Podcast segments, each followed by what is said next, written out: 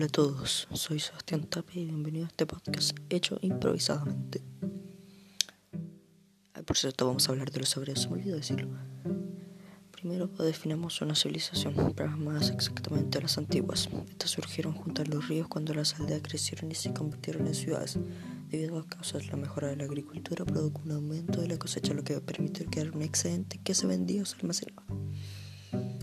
La existencia de más alimentos provocó el incremento de población y que la aldea creciera hasta convertirse en una ciudad. La organización política de los hebreos se describe de la siguiente manera. Los patriarcas estos representaban las organizaciones más bien gobernantes de la cultura, los cuales eran elegidos por sabiduría y gran experiencia. El primero de ellos fue Abraham, que nació en una ciudad de Mesopotamia llamada Ur. Más tarde dejó su tierra junto con su familia y se puso de camino a otra ciudad. Los jueces, estos eran considerados los hombres más sabios y expertos que guiaban el pueblo. Se nombraron después de que los hebreos dejaran de ser nomás y se asentaron en Palestina. Los reyes, con el tiempo los hebreos establecieron reyes que gobernaban de forma unida como nación. Llegaron a tener enemigos como los filisteos y algunas otras naciones vecinas como David, Saúl, Salomón. estos fueron algunos de los más conocidos. La organización social de los hebreos. Los hebreos eran nómadas. Vivían en tiendas de campaña transportables, los que les felicitaba ir de, lugar en lugar. Eran pastores de rebaños de ovejas, lo cual no es problema para su estilo de vida ambulatorio. El foco de la sociedad hebrea es el grupo familiar, el cual es de naturaleza patriarcal. En esta sociedad el padre adopta la figura máxima de autoridad dirigida a la guerra, administrar justicia, cuando era necesario y cuando era necesario mandaba durante los ritos religiosos. Luego establecerse en la región de Canaán, los hebreos se dedicaron a la agricultura y ganadería. Tenían rebaños de ovejas y cabras, los cuales pastoreaban con ayuda de caballos, camellos y bueyes. Cultivaban, vides y olivas, así también como así también obtenían tierra y del, uh, que estoy malo ya. Así también desde la, de la tierra obtenían legumbres y lentejas. La faceta más importante de su economía fue el comercio, pues hallaban entre Mesopotamia y Egipto, el cual era un paso obligado para los mercaderes que transitaban por esa zona lo que les permitía exportar vinos y aceites e importar metales preciosos, marfil y especies exóticas.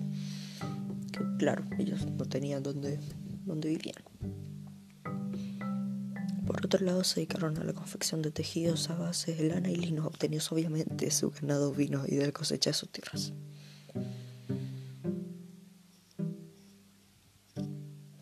Hablemos un poco de la religión. Los hebreos eran completamente monoteístas, creían en un Dios que les exigía exclusividad, y aunque estaban rodeados por naciones politeístas idólatras, fetichistas, rechazaban por completo estas prácticas, pues entendían que al aceptarlo le llevaría a una separación de su Dios y su eventual destrucción. El nombre del Dios es prácticamente inteligible, era, era un tetragramatón, 100 vocales, Y, H, W, H, y que ha sido transitado de distintas maneras en el mundo actual. Las más aceptadas son Yahvé o Jehová. Para ellos, Dios no tiene forma humana ni tampoco la naturaleza, por cierto.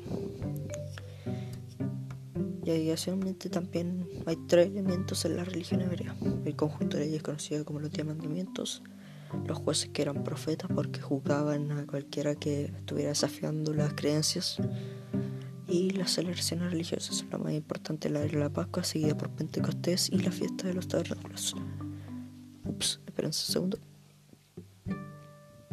Listo, ahí está bien. Por cierto, fueron los primeros en conseguir, bueno, conseguir una, religión monoteísta. Ya, ya, ah, por cierto. Ahora mismo se está de Israel, por si no sabían, yo qué sé.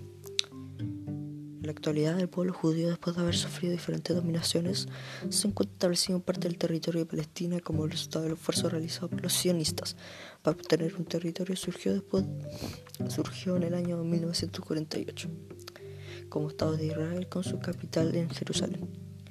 Contando con la oposición de los estados árabes vecinos, desde entonces ha tenido una serie de enfrentamientos bélicos con sus vecinos los árabes, como la de 1949, 1956 y 1973 y en la actualidad se encuentran en conflicto los palestinos que reclaman su territorio. Bueno, adiós.